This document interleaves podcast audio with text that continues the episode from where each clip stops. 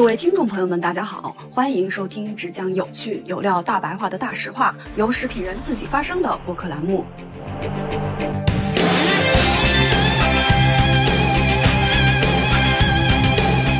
大家好，欢迎收听距离百年老字号还有九十九年的播客节目《大实话》，我是食品圈的大喇叭玉婉柔啊。最近呢，新冠的新十条颁布，以及每天都有很多新的政策发生，然后呢。消息可谓是铺天盖地的，我们呢很多人都在忙着囤药、抢药，甚至就是布洛芬呢，甚至都变成一种硬通货啊！这个东西呢，大家其实都很凌乱，也充满了很多的不确定的不安。我们今天呢，请到了我们的张医师，和大家分享一下，就是得了新冠，我们到底应该怎么办？作为一个普普通通的普通的消费者，我们应该如何在这个特殊的时期保护好自己？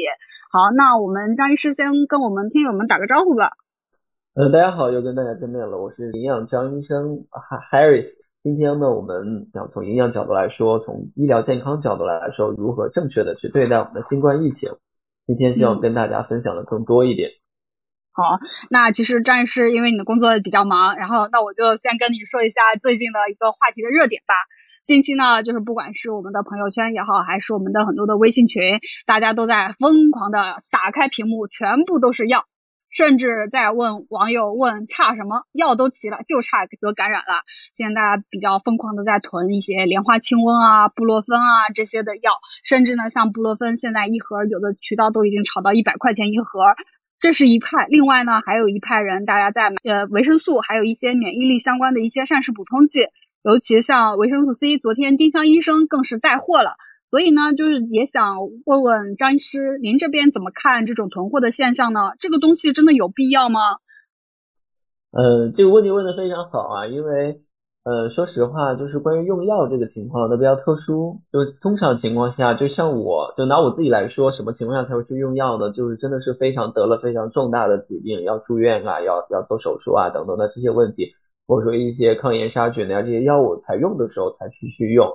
但是像平常的日常的感冒啊，或者说类似于新冠这些病情的一些这些，对于我们来说可能就是就是非常非常小的一些疾病，其实用药它并不是一个非常好好的一个方式。为什么呢？因为就是我也在朋友圈看到过大家在分享。就是这个用药的一个情况，囤药指南，对囤药的一些情况，对吧？可能我看到有好几个版本啊，就我的那个朋友圈里面，就比如说有的人说，哎，在加拿大他他感染了那个新冠，然后他就说把他的经验给大家去剖出来，然后用了什么什么药，什么莲花清瘟，什么布洛芬，什么之类的，爸爸有很多东西，对吧？啊，加拿大囤莲花清瘟、布洛芬啊，感觉有点带货嫌疑哎。那其实。这个东西怎么去说呢？首先，是否去用药，真的不是我们自己去决定的。就是否用药是要严格遵医嘱的，就医生给你开药的时候才去用，并不是说网上说布洛芬可以止痛，你痛痛一下就去吃个布洛芬。其实这个不是一个合理的，因为有的时候你自己去主观的判断这些问题，不一定是专业的诊断。那你去用药的话，其实是非常不理性的。那如果而且是药三分毒嘛？对对，如果单独的因为这个新冠你去用药的话，其实我觉得大家还是要理性的去对待。那具体比如说大家说的莲花清瘟，从前一年前我们就在说莲花清瘟它没有预防新冠的作用，然后它只是说我们在在如如果说有了严重性的感冒发烧呀、喉咙痛啊，可能减缓的一就是我们这些这些症状的时候才会去用莲花清瘟。那莲花清瘟也分颗粒颗粒的和胶囊的，其实它用法用量都不太一样的。所以大家囤药还是要去理性的，还有那抗生素，其实抗生素你不能乱吃，因为我们在临床上，我这边有很多患者就是因为平常咬一有个小病就开始吃抗生素，他把自己肠胃吃的很差，就肠道菌群严重紊乱，导致他出现一系列其他的疾病，这个也都很常很多。对，嗯，其实你像莲花清瘟，我自己就是因为之前不是发过很多嘛，就是风控的时候，我吃莲花清瘟就会拉肚子。对啊。这个是很多，它是比较是寒寒性的，好像是。对，其实有很多，它属于中成药吧。就我对中药这个西药这个今今天不做主要的评判啊，就是我们就单独客观去讲这个事情。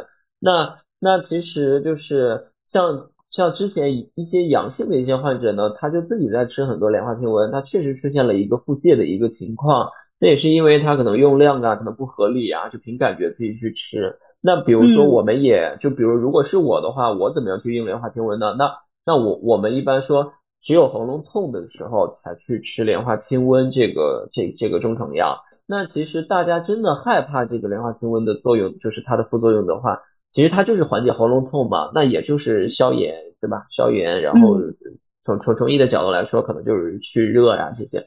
你拿你你用它漱口也可以，或者说你别吃过量的，这个我觉得也都 OK。但是我想说的是，奥密克戎现在专家已经说了，它就是一个比感冒还要轻的一个一个症状。你没必要用药的呀，其实我也不懂大家为什么去囤药，因为我也没有囤，我一盒也没有买。就是我我本来平时家里就会备，就可能有一些保健类的东西，或者说本身提高免疫力的东西，还是那些，我不会因为这一次大家放开去囤那么多药。但我相信你们千万不要去囤啊，因为你们囤了最后也是浪费钱，你们肯定不会吃，或者说你们可能也用不到。对，就即使你阳了，其实也不一定吃多少。嗯，而且你像感冒的话，我自己其实很少，一般感冒会吃感冒药，基本上就是发发汗，努力的让自己发汗，然后就会好，基本上一周就好了。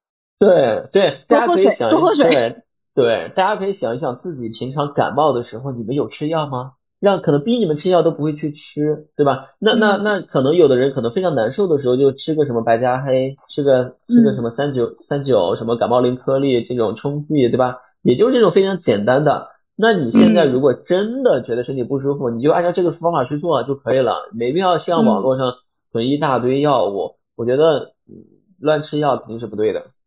嗯，那其实还有就是很多人刚才张医师这边也提到，就是你也就是一些维生素类啊、免疫力类的东西，那就是这个东西你觉得有必要囤吗？嗯，这个呢，答案是有必要。为什么呢？啊，也就是说维 C 确实有效，是吧？对对，就是你维 C，它不是说我治疗新冠有效，就是说，嗯，呃，首先我们老说提高免疫啊，为什么很多人只说维 C 呢？其实维 C 只是万千，就是我们说提高免疫的其中大家最熟悉的一种，但它也不是唯一的一种。就我说它有可替代的，不一定非得是维 C。只是说过去大家可能吃维 C 比较多一点，认为维 C 可以提高免疫力，可以怎么样的？其实它只是其中的一类，其中可获得的途径比较简单。对，那本身平常我我的包里平常都会放维 C 的，因为因为它本身就有它特殊的作用。但是有一个非常重要的一个一个事情就是，它不是随便吃的，它是需要在专业人员指导下按需服用才能。发挥它的效果的，就是我我为什么会自己携带维 C 呢？因为我不仅是维 C 了，可能还有一些其他的这个提高免疫的复，就是综合性的东西，不是综合维生素啊，可能有很多就是类似于维 C 啊、维 D 啊，还有一些硒啊，还有一些锌啊这种可以快速快速提高免疫的。那我为什么会做这个事情呢？因为这些东西其实是我们营养的范畴，就是嗯，那我们说。所有的疾病在早期的时候都是炎症嘛，那炎症肯定就是因为免疫力低下嘛，你抵抗外面的病菌和病毒的时候，你没有那个能力，所以你的身体就会发炎，就会就会出现这些这些问题，对吧？那那我们说怎么样快速开启免疫力？快速开启免疫力，那有的有对啊，有的时候我们不可能用那个常规的药物的，那只能用一些。相对来说保保健的一些东西，那就是营养的一些一些，比如说维 C，对吧？比如说我会吃维 A 加维 C 就一起，它也可以，它的目的是快速开启我的免疫这个快速开启。对。那我们也经常在吃这些东西的时候会提到量嘛？您这边有一个剂量的一个建议吗？呃，一般我觉得最安全的东西是按照它的说明书。因为很多人理想着，他就认为啊，我吃我是不是吃一把，我要吃好多粒，然后这个浓度迅速的升高，然后可是不是可以提高我的免疫力非常快？它不是这么成正比的一个关系啊，就是因为你摄入太多的话，它会产生一些毒素的一个作用，过量导致的一个问题，所以嗯，最。基本的肯定是按照说明书去吃这个东西的，但肯定不是每天吃，因为我知道很多做保健品的销售的人员就说啊，你每天吃一粒这个，吃一粒那个，觉得没有没有副作用，有副作用的，只是短期看不到。明白，那也就是说，维 C 可以作为我们一种快速提高抵抗力的一个方法。如果大家。个有条件的话，可以就是维 A 维 C 就让一起吃，然后起到一个协同的作用，快速提高自己的免疫力。那其实呃，我有一个小问题想请教一下，就是就是其实有一个很火的东西叫维 C 泡腾片，然后很多人都会吃那个。然后我自己的一个认知就是因为泡腾片里面不是有那个碳酸氢钠嘛，然后那其实钠其实我们之前在降温那期也聊过，钠是直接导致高血压这样的一个。那个一个主要的原因嘛。嗯，那其实我们现在的整个中国人的一个血压其实是很不客很不乐观的，所以嗯那您这边就是也是建议大家吃普通的维生素 C 片，而就是对这个泡腾片有点就是尽量还是少吃嘛。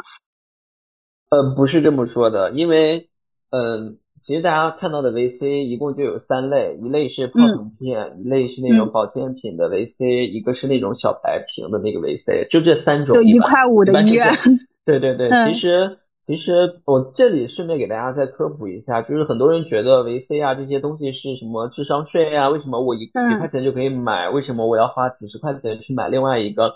其实它嗯。不是智商税了，就是它它是涉及到一个吸收率的问题，我们不我们不能只从价格角度去看这个事情的好与嗯坏。就我们在分析一个这个东西的时候，你不但要看它的价格，还要看它的吸收率，还要看它的整体的这个这个产品配料的一个原料的一个质量，对吧？那为什么我们在药店里看到的那些东西那么便宜呢？因为它是化学合成的，化学合成本身成本就很低，但是呢，化学合成有个问题就是它吸收率不高，它吸收率不高，对吧？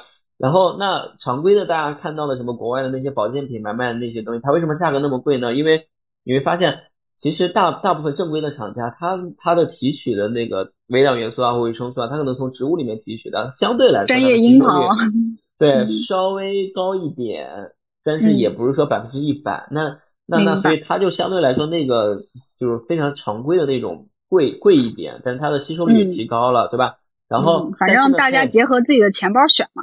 对，但是它也不是百分之一百，就是最好的选择。最好的选择，你猜是什么？我想考一考你。吃橙子啊，对对，最好的选择肯定就是吃新鲜水果呀，吃新鲜蔬菜。嗯你每天一个柑橘类的水果，一个橙子或一个橘子，呃，对吧？嗯然后你这个补对充维 C，我觉得足够了呀。然后对，最近也是吃橙子最好的季节，脐橙也上架了，很新鲜橙。子，嗯吃这个冬枣，对吧？然后你吃点新鲜蔬菜水果，你不可能缺的呀。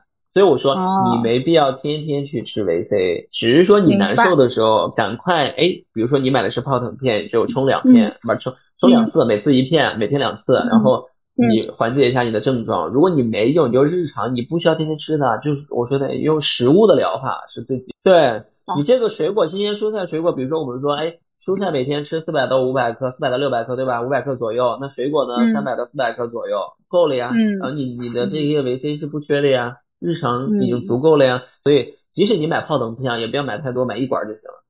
嗯，是的对，好的呀。好，那就是我们聊了这么多，就是大家不要乱买药，也更不要乱吃药，然后适当的呃，如果自己确实不幸的阳了，然后也可以就是快速的去吃一些维 C 类啊，或者等等的一些膳食补充剂。然后，那张医师这边还有什么给我们大家的一个建议呢？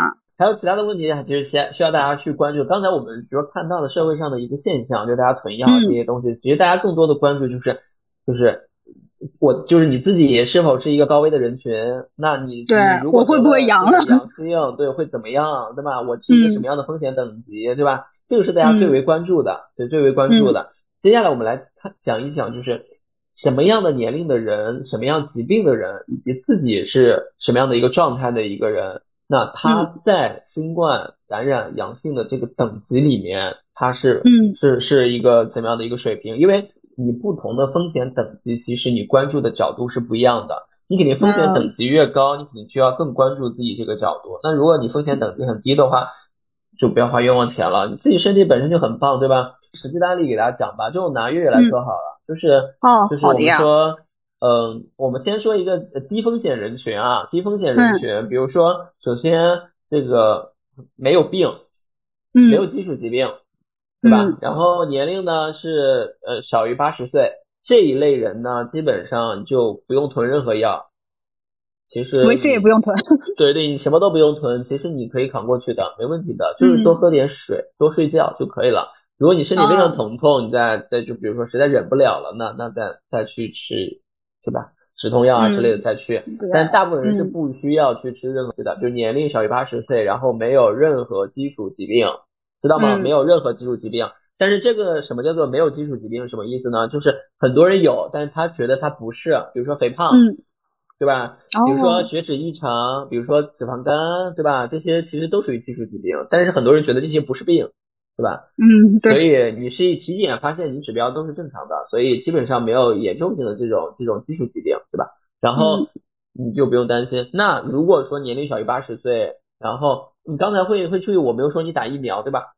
嗯对吧？这个跟打不到疫苗没有关系，就是年龄小于八十岁，没有任何疾病的人群，他其实就是很安全的低风险人群。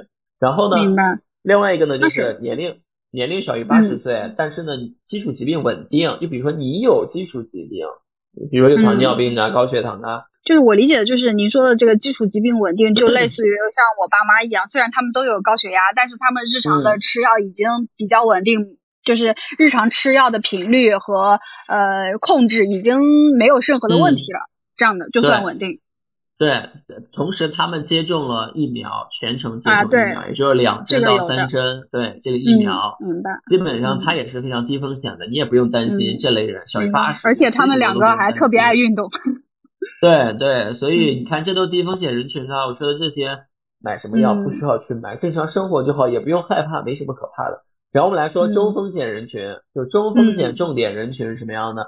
首先，基础疾病，我们先以基础基础疾病为恒定的这个条件，基础疾病不稳定，嗯基础疾病不稳定，但是接种了疫苗，但是年龄小于六十五岁，嗯这种就是就是也是中风险需要关注的一个人群，对吧？还有一个就是、就是年龄大于六十五岁到八十六十五到八十岁之间，然后但是你基础疾病稳定，但是你没没有打疫苗，没有打疫苗，对吧？这个大家从两个角度，一个是疫苗，一个是基础疾病的问题。如果说你打了疫苗，然后你基础疾病又是稳定的，那其实你就不用担心。那只要这两者你有任何一个没有，嗯那那其实你就要担心自己至少也是一个中风险的人群，对吧？嗯，稍微要注意一点。群。对对，那如果说另外一个是年龄，如果大于八十岁的老人啊，这个很很重要。八十岁的老人，不管你有没有接种疫苗，不管你基础疾病是否稳定，就都是中风险人群，对吧？家里有这样的人呢，就保护起来吧。高风险的人群是什么？高风险的人群就是没有接种疫苗，然后又有基础疾病，你两个都有、嗯都占了，你肯定是高风险。这类人呢，你一定要非常注意，非常注意，嗯要么就赶快去接种疫苗，你要么就是呃少出门少聚集，然后对就是随时做好就医的准备。对、哦，这个对，然后然后就是基础疾病不稳定，然后年龄到大于六十五岁，你看嘛，这个就是一样的，都是要么就基础基础疾病不稳定，然后没有没有接种疫苗，没有全程接种疫苗，然后另外一个大于三十岁没有接种疫苗，就是只要没有接种疫苗的人，那他又有基础疾病不稳定，这两项你都占了，我就不管年龄了，基本上都是都是高风险人群。明白所。以，所以一个非常简单的衡量方法就是你自己是否有基础疾病，是否有接种疫苗。如果你只占其一，你如果你两个都是好的，对吧？嗯那你就是低风险。如果你只占其一，就是中风险。如果你两个都都没有搞好，那你就是高风险。就这么简单理解。哦明白。对，对，基本上我们说，你就可以很好的判断你自己是一个什么样的一个水平的人，那你就知道自己的嗯防护方式，自己的风险在哪儿，家里的人的风险在哪儿。对，嗯这个是我们从风险等级这个角度来看。接下来给大家讲，哎，刚才问的问题很好，就是接下来给大家分享一下，就是其实感染新冠的人群呢，从专业的角度来说是有非常专业的手段和做法的。就是从不管是从嗯营养健康还是从医疗健康角度来说，都会有专业的这个情况的，给大家详细的来讲一讲。就是想问一问大家最关注的是哪些副作用，或者说关心的一些身体的反应？嗯对，今天我也看了一个视频，就是上海瑞金医院的院副院长、院长是一个工程工程的院士，对吧？他也在讲，如果说你只是呃简单的就是感冒，但也不咳嗽也不发烧，其实你就多喝白开水就可以了。真的，就是多喝热水水，对，多喝热水，多睡觉，他的免免疫抗抗病毒的能力自然就会好，对吧？那你如果嗯想减轻你的这个难受的感觉，对吧？你就可嗯能喝点维 C 啊，吃点有营养的呀，对吧？多补充点蛋白啊，这个等等你可以的呀。但是如果说你出现咳嗽啊，那个就是在一步一步去看就好了。这里给大家单独来来讲一讲，就是这嗯这些这些问题，对吧？其实大家很害怕，就是第第一个就比如说呼吸，对吧？很多人觉得害怕自己感染这个东西，感染这个疾病以后呢，就是呼吸不畅啊这些问题。如果你出现了呼吸困难啊，我是建议去就医的，哦，明白。因为常规的感冒不太会出现呼吸的问题，就如果说你出现呼吸的异常，我告诉你，这个感染新冠的可能性是非常大的，对吧？那如果说你又有基础疾病，我觉得还是要去就医，但是但是但是要看严重性的程度，对。然后另外一个就是大家关注的问题，就是一个体育运动，这个我知道，我不知道你们有没有体育锻炼的一个习惯。呃，有些有，我们群里面有一个小姑娘哦，她的五公里可以跑到二十分钟左右，很厉害。经常她一周应该会跑个四五次的，然后经常会在群里面跟我们分享，我觉得好厉害。嗯，对，就是嗯，不爱运动的人群，其实你要有一点稍微的担心，因为你不，你长期基本上没有体力活动和锻炼的习惯的话，其实你整体的身体机能不会特别特别好。嗯，那那你就很容易就是免疫力低下，所以就会有出现这个问题。所以我们说，大家尽可能的去做一些活动的训练，不管是中强度的还是那种非常休闲的一个活动，能动起来比不动就是好的，对吧？明白。运动，就哪怕跟刘畊宏跳一跳操也是挺好的。对，简简单的对做一做都是都是很伸展一下都是很好的。嗯，那张医师，我这边，嗯，我今天这刚好又在群里面看到，喝酒在一定程度上降低感染新冠的风险，其中红酒效果最佳，而且他还给了一个很超强的一个文献的背书支持。这个问题不管是不是段子，我硕士的论文就是研究，就是研究的红酒对人体生理功能的作用。嗯，就是顺便给大家讲一讲我们研究的一个结论，就是红酒没有任何保健价值。哦，比如说大家经常听到的红酒可以软化血管的，可以巴拉巴拉的很多这种效果，我可以非常负责任告诉大家，红酒没有任何的保健效果，保健价值都没有，所以以后不要因为红酒具有保健功能去喝它，没有的。哦，红酒只有对，因为我们为什么这么？那比如说我们说红酒，有的人说可以软化血管啊，它含有的单宁酸啊可以软化血管呀，或者说含有的白藜芦醇，我爸妈有一段时间每天喝。对啊，可以软，可以那个什么白藜芦醇，可以抗衰老啊，消除眼睛啊。他就是在做动物实验的时候呢，那比如说每天摄入十毫克的这个这个白藜芦醇给到小鼠，那确实它有那个相关的一些好的作用，对吧？但是你知道十毫克的白藜芦醇要喝多少瓶拉菲吗？就我们按照标准的法国的拉菲的酒是的话是喝十五瓶每天，你喝十五瓶的红酒才能达到那个。具有保健价值的作用的含量的那些抗氧化剂，食物品，人没了。对啊，所以你要你喝，你摄入酒精是多少？所以，所以很多就拿这个当做智商税，但是很多人还相信，就尤其老中老年人就觉得，哎，每天一杯红酒可以软化血管，一点都没有这个作用。红酒只有一个作用，就是让我们的氛围开心，然后让让可以快乐，对，更有情趣一点。就是短暂的，就是那个酒精带来的一个快乐，就是那个作用，它没有任何保健的一个价值。所以说，很多人还说白酒呀、红酒啊是可以什么杀菌消炎的呀。嗯，我觉得如果说喝酒真的能够杀菌消炎的话，那我们天天在医院这些患者也别治病了，天天就去喝酒吧。就是什么得了感冒啊，什么得了病毒啊，这你去喝酒就好了。再看一下大家最需要呃关心的其他的问题，就是疲劳和。对吧？有的人觉得感染新冠之后就全身无力，嗯，这个呢，就是我们说得了新冠怎么办？就是六个字，嗯，多喝水，多睡觉，哦这么简单？对，多喝水，多睡觉。就你真的感染了新冠，请休假吧，就是找个理由跟公司，肯定公司也心照不宣，大家都知道什么意思，就在家休息吧，连续睡个三天，然后睡眠保质保质保证充足，缓解体力，保存体力。自然就好了，多多喝水，多睡觉，所以这个是缓解疲劳的唯一的一个方式。那近期的话，您这边有一些就是患者啊或者病例可以跟我们分享一下吗？有很多呀，本来明天我要去医院去给他们，就是因为因为我在上海人民第九人民医院，嗯，然后他那边有有有这个老人，其实有的时候我每周要去两天给他们做营养问诊的，就营养评估的。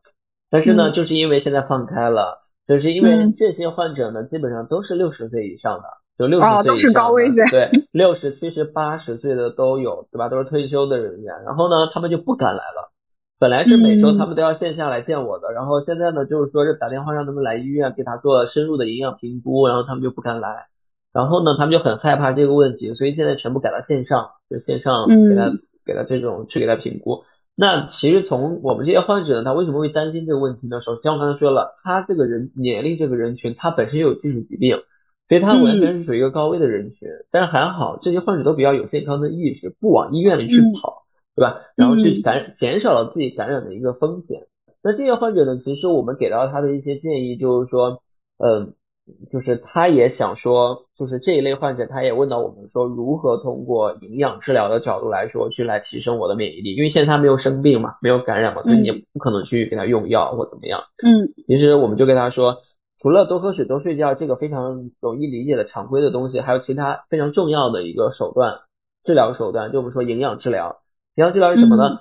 这个就要谈到免疫力这个事情了，嗯，对吧？就是我们老说的免疫力，免疫力就是其实免疫力是一个非常抽象的东西，免疫力跟三大就有几跟几个因素有关，大家可以想一想，第一就跟你的饮食有决定性的作用，你吃的东西有关系。就除了刚才我们说一些抗氧化的这些什么维 C 啊、什么硒啊、什么维生素 E 啊、维生素 D 啊，对吧？这些本身它具有一个呃这个保护的一个作用。那其实我们说这些东西，其实你从食物里面都可以获得，对吧？你从食物里面都可以获得，对吧？另外一个跟免疫直接相关的，除了这些微量元素，还有就是蛋白质。那蛋白质的摄入，就是如果摄入的种类和量都充足的话，其实免疫力不会太差。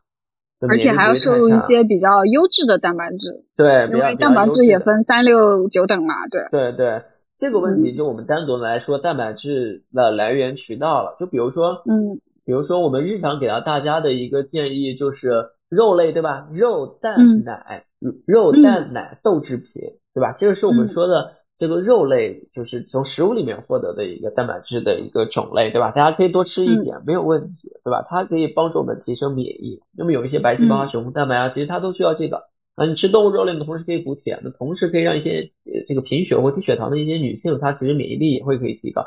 但有一个问题。我不知道现在大家上班那么忙，你们有多少个人可以能够正常吃到肉，或者说能够吃肉吃足够量，或者说你每周可以吃鱼，可以吃牛肉，可以吃可以吃鸡肉，可以吃，可以喝牛奶，可以吃鸡蛋，可以吃豆制品。你所谓的足量大概是一个什么样的量级呢？我们一般是比如说，比如说你六十公斤，那你至少要吃，就比如说可能六十克左右，是一个相对来说比较平均的一个水平。六十克大概是多少呢？这个是六十克蛋白质，那如果你换成肉类的话，就比如说你每天可能就是二两肉，对吧？一百克，一百克，对吧？两百克这样的这样的一个情况呀，然后每天一个鸡蛋，一个鸡蛋就是五十克，一个五十克是鸡蛋，但是它含有蛋白质可能呃含含含量可能就比如十克二十十克左右，对吧？是这样的一个情况，对吧？然后那其实你就每一每一餐保持一个拳头的蛋白质食物，嗯，就已经。挺可以的，但是现在很多人我们老说蔬菜摄入不足，蛋白质很多人也摄入不足，尤其是老人，一百个老人里面有九十个老人蛋白质摄入都不足，所以他们免疫力不会很高的。而且您刚才提到就是老人的蛋白质这个问题，就是因因为我爸妈。五应该算老人了吧，因为他们也五十四岁左右了，五十四岁。然后他们的话给我的一个反馈就是，他们年纪大了，消化变慢了。就是我我每天跟我爸妈说，你得吃多少肉，吃多少蛋，对吧？然后他们告诉我，就是消化不动了。这个是非常常见的一个现象，就是随着我们年龄的增增长，身体的器官的衰退，那其实我们的消化能力、胃的代谢能力、肠道的代谢能力、肝脏的代谢能力、肾脏代谢能力都会减退。减退之后呢，其实你只是通过食物来获得蛋白质来说，它是一个主要的来源，但它不是一个非常完美的一个来一个方式，因为它没有办法消化吸收，你吃的再多也没有用。这个时候，之前我们在香港医院工作的时候，就是在美国和香港这边的医院，我们从营养科的角度来说，会给大家去吃什么呢？就是百分之六十是通过食物获得，百分之四十是通过 medical food，中文好像叫做特殊医学用途食品。获得什么呢？就比如说一些纯营养配方的一些食品，比如说一些分泌乳清蛋白粉，对吧？蛋白粉，嗯，等会儿蛋白粉再单独来讲，对吧？从这些呃医用的一些食品，它的营养密度很高，然后，嗯，比如说它可能吃两勺，它就可以顶你吃两顿肉的这个蛋白质的含量。但对于老年人来说的话，他没有办法消耗这个非常常规的这些食物，它就需要百分之四十比例的一些这些这些补充来去补充它的蛋白质的摄入，并且它很容易被消耗吸收，所以老年人他的这个吸收好了之后，他的免疫力能力，他的肌肉含量自然就会提高，对吧？但是现在中国是属于一个什么样的水平？大家还觉得这些东西都是骗人的，或者说这些都是智商税，或者怎么样？是停留在这一个阶段？其实不是，其实。在专业的人员指导下，这个东西吃多少，把它量控制好，然后吃的频率控制好，如果跟食物搭配好，其实它是非常有利于我们恢复的，尤其是中老年人，年轻人可能还感觉不到。对我理解这个东西的一个目前在国内的一个主要的份额，应该在运动营养上面。对，啊，说到运动营养是这样的，我有很多患者，他就在网上电商平台买那些蛋白粉，就是他让我运动呢，就好像两呃三四百块钱买一大桶，那个桶还特别大。就我虽然也运动，但我从来不喝那样的蛋白粉。为什么？因为我有很多健身教练患者，嗯，我们有很多健身教练的客户，就肾功能衰竭，然后也有得胃癌的。就我在了解他过去几年的饮食，就是长期什么吃肌酸呐，什么吃这些左旋肉碱呐，还有喝这些健身用的蛋白粉。为什么那么多那么多健身的人群，他他在他选择了这个健身的蛋白粉以后，他的其实他的肾功能并没有得到提升。就是在于健身品牌的蛋白粉，第一原料很差，因为它卖的便宜，那么一大桶才三四百块钱，其实，嗯，呃，这个价格很便宜，它的原料自然不会太好。第二呢是加工工艺，我我们在医院给大家开的那些蛋白粉，就是我就是他们大家找我，有的时候我会给他们邮寄过去，然后那个蛋白粉呢，它做实是要做人体实验的，比如说肿瘤的患者，那如果说我们给他随便用那些蛋白粉的话，那他万一消化不了，其实对他的身体伤害很大的。所以医疗角度来说，对这个关卡卡的很严格，就它从生产到研发到前面的临床实验，其实都非常严严苛，就是因为患者的身体更弱，所以他要求更高，对吧？高一点，对对，所以所以普通人其实也需要这么高的要求，因为你这样才对你的身体没有副作用嘛，嗯，对吧？有很多人，比如说我们说最好的蛋白粉是什么？是分离乳清。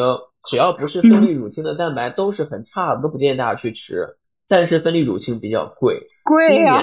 对，今年涨价涨了很多，不仅仅是因为新冠，就是就是因为因为是现在就是国外的那个牛啊，那个对吧？它它它分离乳清本来就是从那个牛奶里面这个提取出来的嘛，所以整体都在涨价，所以现在涨得非常凶。对，所以分离乳清非常贵，但它好呀，它它就是。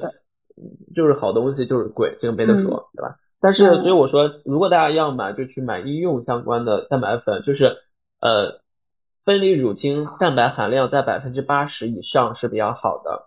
然后它的配料表里面只有分离乳清蛋白或者说分离乳清浓缩蛋白这两种的是比较好的，只要再有其他的都不好，比如酪蛋白呀、植物蛋白呀，还有什么整蛋白呀这些东西，其实都不建议，因为那些都不是最好的。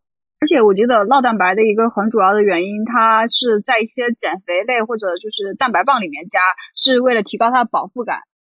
对，很多人吃酪蛋白放屁很严重。对的，呃，就是很多健身的人都会提到这件事情，就是说那个蛋白屁的问题。对，呃，这个问题呢，其实从我们营养治疗来说，我们的给健身教练呃非有非常好的办法解决，等会给大家单独来再来分享一下。就是，就我们说，呃，这个蛋白，就我们说分离乳清蛋白是最好的，为什么它最好呢？因为它它的那个加工工艺要求比较高，所以它也比较贵。就是因为它就它变成了那个那个粉状，是非常的要求非常高，所以它很容易被消化吸收。然后你你稍微在那个瓶子里晃一晃，它就溶解了。然后你喝进去之后，其实也很容易被消化吸收，对吧？然后那酪蛋白其实你你整蛋白你消化不了，所以就容易酪蛋白非常大，对，那分子相对来说比较大一点。但是它也是有解决办法的，就是比如说我们会给大家开一些帮，就是开完蛋白粉以后再开一个东西，就帮助，就是比如说，因为蛋白粉在我们的十二指肠啊，在我们的胃这边消化吸收，对吧？你为什么不能消化吸收呢？本身除了它分子比较大一点，你没有。第二个，很多人是蛋白质消化不了的，因为你摄入太过量的这个蛋白质的话，很容易就引入尤其是我们。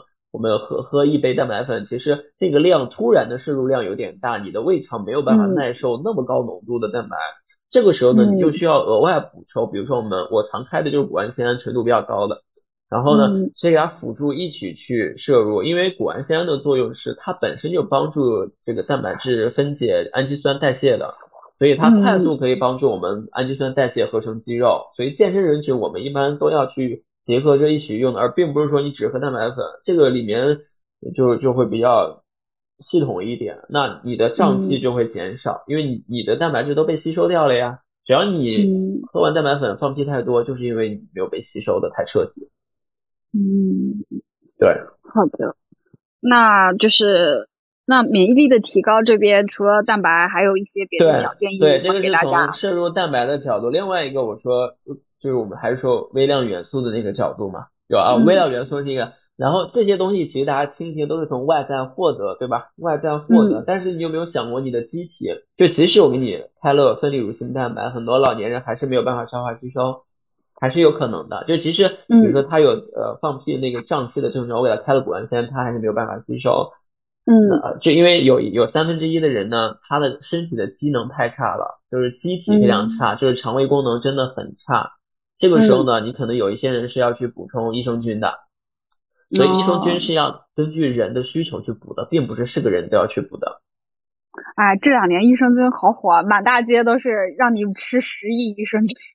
对，所以你这个问题就要看你，你要就是我们一般会给大家评估他自己身体的能能力，比如说什么样的人需要去吃益生菌，或者什么样的人不适合呢？这个需要去分析的，不管是肠道微生态的分析，还是我们说正常的营养评估的分析。看它粪便的形状，对吧？粪便的形状，你整体的消化的功能，你肠镜、胃镜的一个检测结果，我们去综合性去看，对吧？然后再看你的消化代谢的一个情况，再看你是否需要需要去用益生菌辅助。因为你肠道功能维护好了以后呢，你这个消化吸收也会正常，你的免疫力自然就会提高呀。因为我们百分之七十的免疫球免疫球蛋白 A 是在肠道里的，所以所以我们说。肠道是我们的第二个免疫器官，因为你吃的所有东西都要在肠道内消化吸收。嗯，那其实刚才张医师也提到，就是说我们要去关注自己粪便的一个情况。就是我记得我经常会推荐给朋友一本书，叫《大便书》，就是很小的一本，然后插图特别多。然后就是它里面会讲了好十几种大便的形状，以及每一种大便大概反映了你身体的一种什么样的情况。包括它的书后面也有一张大便的一个色卡，就是你什么颜色的大便，大便的一个什么样的形态，反映你对应的一个身体的一个什么样的情况。反正我就是因为看那本书，然后导致我每天早上对于自己有没有大便，对，包括那个大便有没有浮起来。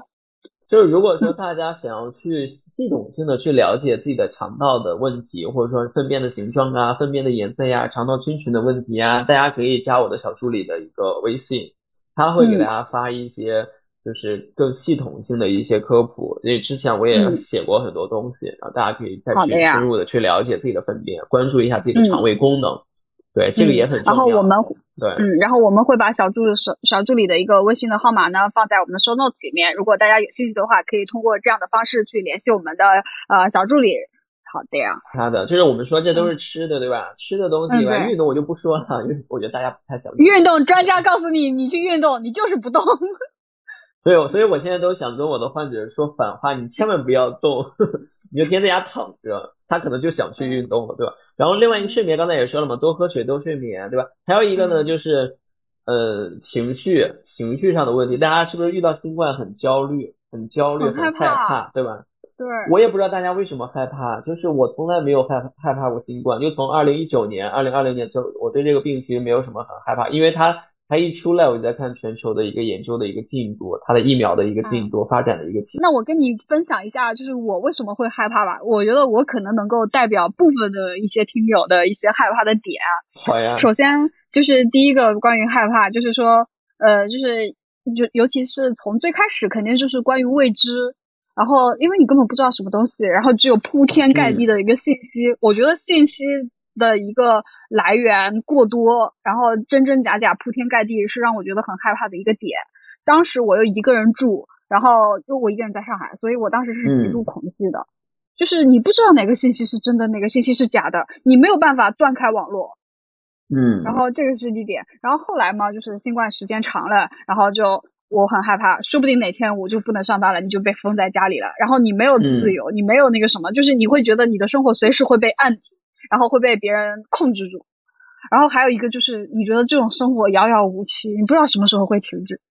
然后关于疫苗的害怕，就是很多人觉得就是新冠来的很凶猛，然后疫苗呢肯定就是很快的就研发出来了。然后我身边的很多朋友，包括甚至有一些很好的朋友，他到现在一针都没有打。他告诉我就是说，嗯，他觉得这个疫苗是有问题的，就是他没有足够的安全性去考究。然后包括我自己，就是我打我只打过两针，然后我第二针的话，我的反应是很强烈的，嗯，然后就是很痛很痛很痛。然后包括我身体酸了差不多一周，然后就这个，因为我自己因为本身的一个就是就是我觉得就是知识的储备也没有那么高，所以就是我没有办法去告诉自己啊这个为什么会痛，然后我痛这么久是为什么，然后我也没有一个合理的一个途径去解答答我的疑惑，所以我就会觉得害怕，这是我大概害怕的四个点。嗯，其实当然还没有提一些就是物质上啊，比如说你的工作啊，这些都还没有提。对，只是单纯对疫情。对，因为我看到大家害怕的点，就可能对于这个疾病的未知。其实可能最早期的读书确实会非常严重，就武汉最早期的时候。但你随着这两年的发展，其实它并没有那么可怕。就是我不知道大家获得这些专业的信息的渠道是什么，因为很多我的患者很多，他们跟我们说。啊，就是网上看呀，这个微信里面说呀，微信群里大家朋友圈都在转发呀。其实大家在获得一个专业的一个这个信息的时候，其实不能看一方面的说法。就是大家，嗯，因为因为从医疗角度来说，我自己的习惯就是我会看全球的各个国家的研究。就是你可能只看中国的，只看美国的，只看香港的地区的，对吧？或者说欧洲的、日本的，其实都不太一样的。就你综合性去看不同国家的研究的数据的话，其实你就可以比较全面的了解到这个疾病它的发展的一个进程，它的一个死亡率，它的一个重症率等等，包括后面的疫苗。大家老是说科兴不好，或者说辉瑞好，辉瑞不好，科兴好，总会有这种想法。其实我觉得并没有绝对性的一个东西，因为从做实验的角度来说，它也不是一个非常绝对性的一个东西。本身疫苗就不是预防预防新冠的一个东西。但是，我有十个患者，十个患者都会跟我说，疫苗是预防新冠的一个作用，从来没有人说疫苗是预防新冠的。但是我不知道大家就可能呃了解着了就觉得疫苗是预防的，那最后发现，哎，打了疫苗还是会传染，大家就觉得这个疫苗没有用，不是这么。那疫苗对于我们身体是什么样的一个作用呢？疫苗就是一个防重症的一个作用，就是就是我们一直做的数数据就是。你打了疫苗之后，你可能死亡率就会、重症率就会降低，并不是说预防你感染率，所以大家对这个一直是有误解的，就是因为信息太多了，很多人没有办法去区分这个东西的。嗯，他们自己没有一个辨别信息的一个真实性或者靠谱性的一个渠道。对啊，对啊，我之前老人老听人跟我说，那个呃打科兴，然后把自己肺结节打出来，然后什么自己一系列的病，就说科兴多么多么不好。我打的是科兴，我打的是北京国药的那个科兴。我身边有一个很真实的案例，就是我们当时去打的时候，我有一个同事，然后他就直接打完就昏倒了。但其实他昏倒的一个原因是他没有吃早饭，不是他没有 吃早饭是吗？对。然后他当时一一昏倒，然后我们同事因为一起去打的嘛，然后迅速他昏倒这件事情呢，就在我们同事的群里面啊，整个公司就。爆炸了！就天呐，因为当时还是去年，呃，等一下，哦，是二零二零年的上半年三四月份，那会儿就是疫苗刚有，然后大家本来就很恐惧，然后又有一个人就在注射的现场这么昏倒了，然后就觉得天呐，是不是这个疫苗有问题？但其实他晕倒是因为低血糖，而且当时我记得疫疫苗的注射就是你注射完三十分钟你是不能离开现场的。嗯。这个问题有很多呀，因为每个人都不一样，他总会有，就是疫苗再安全，其实也会有极个别的案例会出现这种事情，可能有多因素造成的，可能本身疾病的造成的，就我们还是看大概率的一个是一个一个数据去看这个事情。你以为就就是很多人真的是很喜欢养，就是国外的一个东西，就觉得辉瑞疫苗特别特别好。说实话，辉瑞疫苗也有很多副作用，只是说大家不知道而已。你们去看过他的研究报告吗？对吧？那这个这个互联网上都非常有一个清晰的一个报告呀，大家有看过？没有人去看过它，然后就说辉瑞特别好。因为我知道很多人就崇洋媚外，但我也不是说科兴是特别特别好，我们我们就客观的去看待这些事情，不管是科兴还是还是国内的一些其他的疫苗，或者说海外的一些辉瑞的疫苗，各有各的好处，各有各的缺点，并不都是疫苗都是特别特别的好，嗯，是吧？就是拿那个肺结节那个数据，就我身边有很多朋友和患者来说啊，我去年没有肺结节，我今年检查出来我就有了，我是我我唯一的区别就是我打了疫苗。所有人在生病的时候呀，都会去找理由，他总想找到一个理由来说服自己为什么得这个病。嗯但其实理由有千千万，只是说你恰巧打了疫苗，可能你就长了结节，对吧？有，嗯但是国外的研究数据呢，就是打辉瑞的疫苗就有百分之十五的概率就会出现这个问题啊。嗯，所以，所以大家获得信息其实还是要充充分一点，就不会那么恐慌，那么害怕。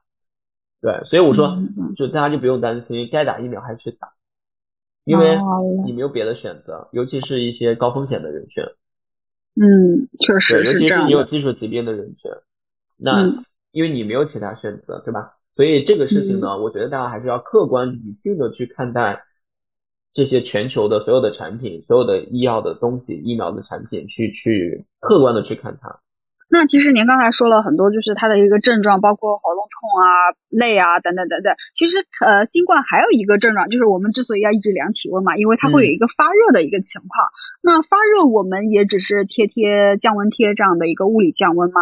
还是说，因为我记得他们之前很多人发的那个就是囤药指南上面写的，就是要囤一些降，就是退烧的一些药物，比如说像嗯小朋友会囤美林啊之类的东西。这个呢，我觉得就当做日常的发烧那个做法去做就好了。哦，对，正常的发烧、感冒那个发烧去管就好了，不要觉得是新冠，就正常的感冒去做了，不要太把它特殊化。嗯，也，不要把它想的太可怕，它没那么可怕。你越害怕它，我觉得很多病都自己吓出来的。嗯就本身你这个就是一个感冒类似的嗯症状，然后在网上听到了什么，呃，嗅觉没有啦，对吧？什么这个功能影响了，那个能力没有了，然后就吓自己，对吧？然后你这精神嗯那么焦虑，你肯定你焦虑的话，你免疫力就会下降，然后你就哦会出现这个问题。对，嗯，所以不要被网嗯上的别人个别人的这个经验去放到自己的身上，个例没有意义的，对，个例没有意义的。那如果说真的很不幸，然后确实就生病了或者阳了，饮食上面有什么需要注意的吗？吃药和吃饭嗯中间要注意一个时间差吗？嗯，一般我们说有一些特殊的药物可能要饭前，可能有一些药就要嗯饭后，对吧？大部分还是看说明书。对，说明书上有写的很清楚。这里的营养我单独，就是饮食给大家单独来讲一讲，因为我们是做嗯营养治疗，那其实嗯饮食是比较系统化的，去给大家去讲。那这里给大嗯家简单的讲一讲，世界卫生组织 WHO 对于新冠患者或者说预防新冠患者居家的一个饮食的一个角度。嗯就嗯是一个建议吧，就是有几类啊，嗯大家可以简单听一听。第一个呢，就是水果、蔬菜、豆制品，然后豆类、坚果和全谷物，你嗯每周都要有。我不要求每天都要有，但是每周都要有。按道理来说是每嗯天都要有，嗯但是很多人做不到，那你就可能说嗯每周都要有，对吧？每天嗯至少吃，对吧？五份蔬菜和水果，每餐嗯都应该有蔬菜。就刚才我说的，水果四百克，蔬菜五百克，就每份就是你的拳头的大小嘛。不是每呃一一个拳头的话，差不多是一百克到一百二十克吧，每个人不一样。嗯嗯对，然后呃，另外一个就是富含蛋白质类的食物，刚才有说，不管嗯是你选择分离乳清蛋白还是豆制品，对吧？还是鱼然后关于类分离对鱼类、蛋类、瘦肉，对吧？这是富含蛋白质的。然后另外一个吃乳制品，对，或乳制品替代品，比如豆浆、牛奶，对吧？嗯对吧？乳糖不耐的你就喝豆浆，嗯，嗯，然后你不喝建议喝燕麦奶，啊，燕麦奶，我可以说是智商税吧？就是米浆。对啊，我我我们在节目里面已经 diss 过好几次燕麦奶了。就是明明就是个米浆，就是个谷物饮料，然后非得装自己是蛋白补充，蛋白好就好就少的要死。牛奶最起码在三到四左右，它只有一。对，喝的蛋白质呢，我觉得就有三类啊，一类是牛奶，嗯一类是分离乳清蛋白粉冲泡的，然后一类就是豆浆。这三类以嗯外的所有的液体啊，都没有补充蛋白质一个很好的效果。然后那个盐和油嘛，这个真的是就是老生常谈了，就不会过多的去嗯讲。对这个嗯脂肪啊，因为脂肪摄入过多会有炎症，你有炎症的话，其实更容易免疫力低下、紊乱。对，对，所以这个，然后最后一个非常重要，多喝水，每天呢 多喝水每天两千毫升左右。就如果你吃蔬，就比如说你喝汤比较少的话，然后就是喝两千二嗯。到两千到两千二，对吧？如果说你每天吃饭都喝汤啊之类的，对吧？然后可能有的人会喝奶茶或喝咖啡、呃喝饮料的话，那你就变成一千八嗯。毫升，对，嗯，三到四瓶至少矿泉水瓶子的那个、那个那个我觉得这点这点就是上班比较好，因为坐在办公室，然后就能每天喝够水。我就发现我自己就是工作日是可以喝够水的，周末在家自己就容易喝不够。对对，嗯很多人其实喝水不太够的。嗯，对。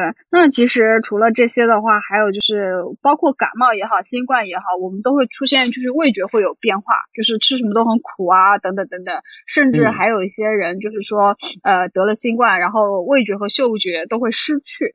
嗯，他甚至还有传闻说闻咖啡粉就可以恢复，这个是真的吗？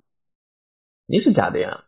然后，然后就是我们有短暂的嗅觉和味觉的下降，大家也不用害怕。就这里给嗯教给大家三个方法，大家可以记一记。嗯第一个呢，针对嗅味觉啊，每天刷牙嗯两次，然后呢，把舌苔也要刷一刷，啊，保确保口腔卫生。舌苔刷，嗯对，因为有的人味觉下降呢，是因为就是是因为舌苔太厚了，遮盖了那个舌头上对味觉的敏感神经。嗯保持口腔卫生，这个是味觉。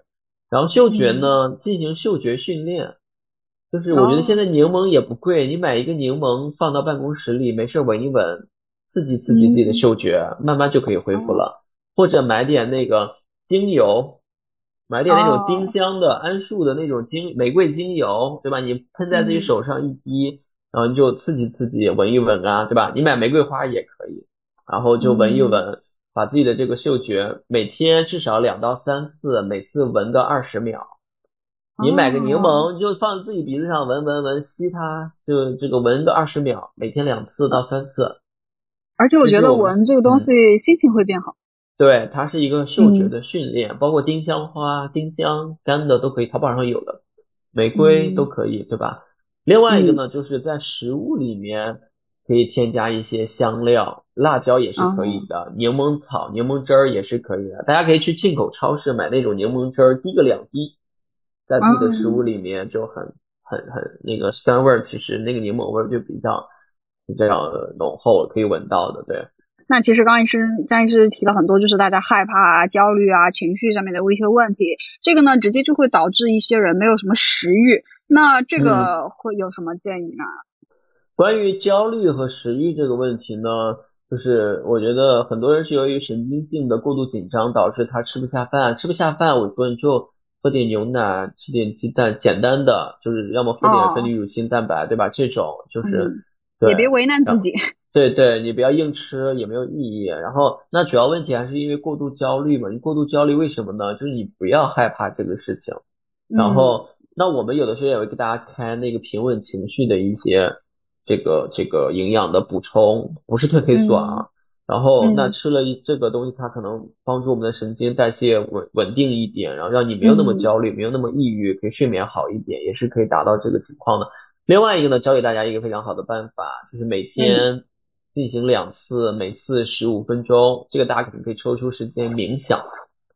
大家可以去、哦、现在有很多 A P P，嗯，大家不用 P P 了，大家可以去小红书或者抖音上，你搜冥想就会有很多教程，其实就是简单的，就是闭目养神，然后你把你的精力全部集中到一个焦点上，然后呼吸，呼吸和冥想一起训练，就是呼吸训练。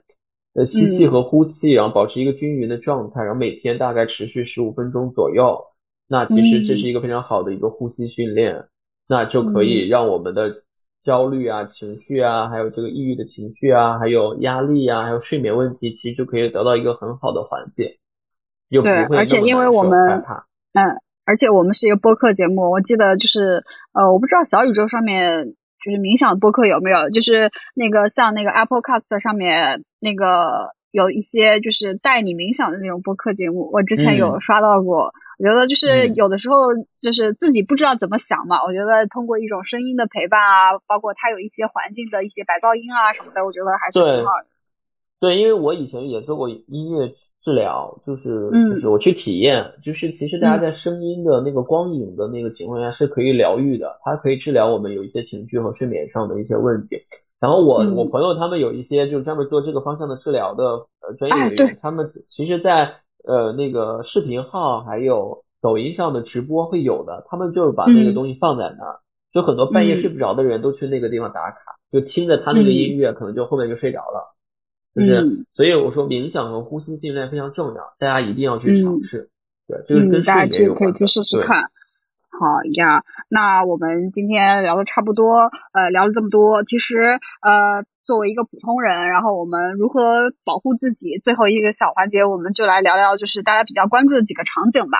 首先，第一个就是儿童在学校的一些健康管理，然后张医师这边有什么建议吗？嗯，儿童这个问题呢，其实因为国家对于儿童疫苗，比如说三岁以下或三岁以上学龄儿童这个疫苗的情况下，其实家长都这个意见不太统一。嗯，呃，这个呢，我觉得就根据实际的情况，到时候合理去选择就好了，合理去选择。然后这个是疫苗这个情况，另外一个呢，因为小儿儿童本身儿科就很多患者，他发热了、感冒了、消化道疾病了、呼吸道疾病了，儿童就很常见。然后呢，就希望家里有小朋友的家长，你不要纠结他得的是感冒还是新冠，就是你不要纠结这个事情，你就把就把它当成这个症状，去配合医生去做治疗就好了。对，退烧啊，听医生的话。对，遵医嘱。你小朋友，我觉得你这个不像大人，你可能身体比较健全，你稍微凑合凑合可能就扛过去了。你小朋友还是要及时就医的。然后对，尤其发热。嗯，对。那你去学校啊，或者去外面啊，那你就就做好防护就好了。对，嗯，那我们也差不多，现在也十二月了，即将春节、春运都要来了。呃，张医师这边有什么特殊的建议给到大家吗？春节嘛，大家可能觉得叫做网上有个段子叫做易烊千玺，是吗？易烊千玺是我看到是这个，我觉得大家很聪明，就今天这些段子太多了，然后。就是大家已经知道都要阳了。我记得看过一个文章，他说基本上会有百分之八十到九十的人都感染过。就是卫健委给了一个数据啊，就给了一个预测，就是我们第一个高峰期呢是有百分之六十的人会去感染，然后呢就会这个波峰就会下降，然后最后的终极结果就有百分之八十到九十的人都会感染这个问题，所以你逃不掉的，所以大家不要害怕。所以就是就当成一个感冒，可能有的人都不知道自己有了，可能就好了。所以，哎，对的，对，所以这个问题大家也不要去害怕，即使过年嘛，大家就好好心情过年就好了，然后不要因为新冠再影响了我们整个过年的情绪，对吧？就是三年也该结束了，大家通过过年的这个方式来说，就是把这三年的这个事情大家就过掉了，然后迎接我们新的生活，所以大家也不要害怕，对。但是你春运期间你回到家，很多人可能在城市里工作，回到老家。你这个我说了，你可能基础的感冒药啊这些东西你肯定是要配的，因为可能你真的回到老家的时候，有的人购买真的是不太方便。嗯，对，这些准备好就可以了，就不用太过于担心。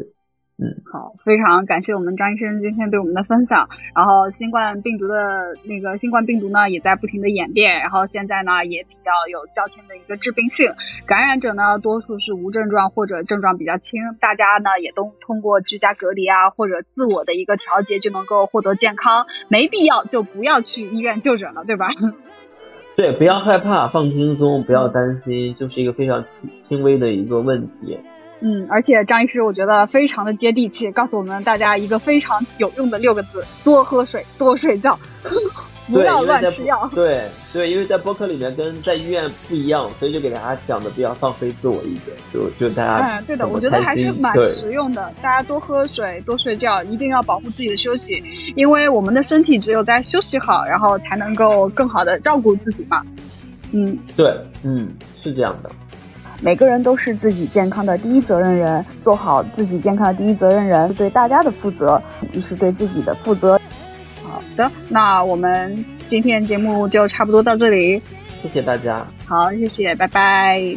感谢收听大实话，喜欢这部作品的小伙伴可以多多给我们点赞哦，我们也会在评论区和大家一起交流互动。